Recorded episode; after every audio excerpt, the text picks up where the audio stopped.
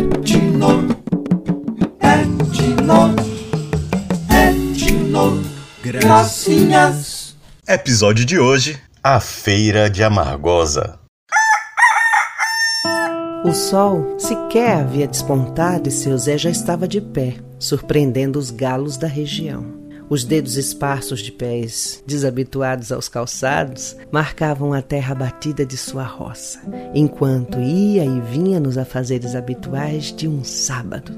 Depois de passar o café e tomá-lo com cuscuz e ovo, arrotou. Serviu-se da primeira dose de pinga, João Café, apanhou a pacaia e foi sentar-se no batente na frente de casa. O relógio da cozinha ainda não tinha visto o ponteiro das horas cortar as maçãs das cinco. E Neca, Maria e Rosinha, esposa e filhas de seu Zé, também já estavam acordadas e cuidando de conferir as sacas de cacau que levariam para vender em Amargosa. A viagem no pau de arara que leva o povo da zona rural para a cidade costumava durar uns 30 minutos. O que demorava mesmo era o carregamento do caminhão que descia as estradas de terra abarrotado de milho, abacate, banana, farinha, cachaça e sementes secas de cacau. Na volta, os cheiros e sabores eram ainda mais diversos, já que nem sempre tudo era vendido e geralmente se voltava com novos produtos e mercadorias comprados nos galpões e corredores da feira. Quando a lotação ia passando pelo panela de barro, entrou Dainha no colo de seu tio Benedito. E cabe todo mundo cá dentro, tio Bené? Oxi, Dainha. Olha, na época de voo, seu Pisa, ele ia era de pé, com um cavalo velho de guerra que levava a minha avó, os fios e as coisas, tudo que ele ia vender. Era uma renca de gente em cima do pobre cavalo. Como é que a gente não cabe no caminhão? Aí Dainha soltou um muxoxo, descendo do colo do tio, sem se convencer. Andou entre as pernas, caixas e sacas, e num dos corredores decidiu se sentar na frente da menininha, filha de Dona Coisinha, para puxar conversa. Ô Dainha, levanta aí, menina! Quer amassar os abacates, é? Deu um pulo, aí fez cara de choro. Pensei que era farinha, tia. Benedito a gritou e ela foi se arrastando até ele. Na Praça do Cristo, local em que antigamente a feira funcionava, o povo escorreu do caminhão e seguiu até seu novo endereço. Dainha desceu do caminhão e ficou toda encabulada com os cachorros que se reuniram em latidos e rosnados para recepcionar o caminhão. Mas Bené bateu o pé e desfez a matilha.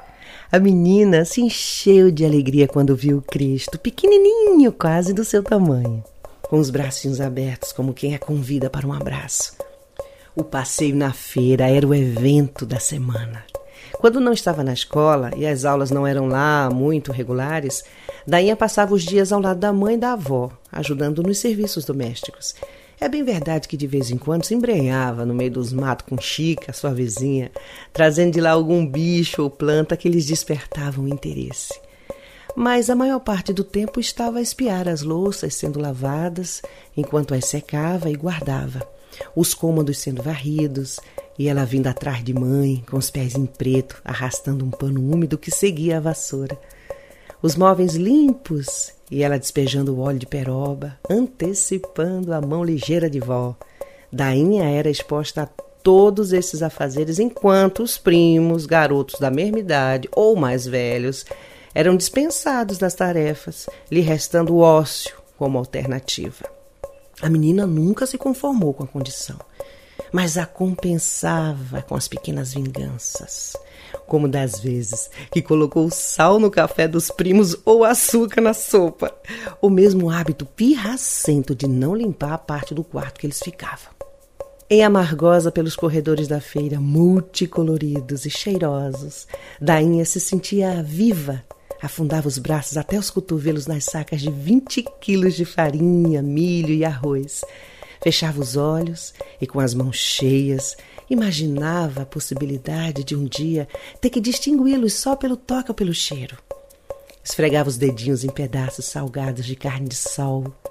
Tentava acertar as moscas com tapas no ar e se espantava com o som e a cor das varejeiras. Amassava uma banana aqui, indicava um galo galinha ali, encarava colar as senhoras que vendiam frutas, paquerava um par de sapatos novos ou um vestido que sabia não ganharia. Tio Benedito comprava os mantimentos da semana e cumprimentava os conhecidos que ia cruzando pelo caminho. Bom dia, compadre. E essa força, Bené? Tudo indo, né, meu filho? Onze horas da manhã e Bené já tinha tomado duas latinhas. Estava sendo levado pelas mãos por Dainha até o Cristo. Quando meio-dia já ia se aproximando, os moradores da cabeça de boi se reuniam na beira do caminhão. Zé, uma altura dessas, estava aborrecido pelo aperto dos pés que os sapatos lhe causavam. Sábado era o único dia que tinha que calçá-lo. Isso fazia detestar a feira, a viagem, as conversas. Dainha notou quando seu Zé deixou o calcanhar escapulir por cima do sapato, maldizendo os pés com palavras entrecortadas por tosse e fumaça. Achou graça e riu de Zé com Maria e Rosinha. As meninas dividiram meio litro de caldo de cana bem gelado, num único copo. Mas se fosse por Dainha, teriam bebido em copos diferentes. Ai, dormiu o caminho de volta até a roça. Acordou na rede da varanda, boca da noite, com as muriçoca em cima, na dúvida se o passeio de mais cedo tinha sido só um sonho embaralhado.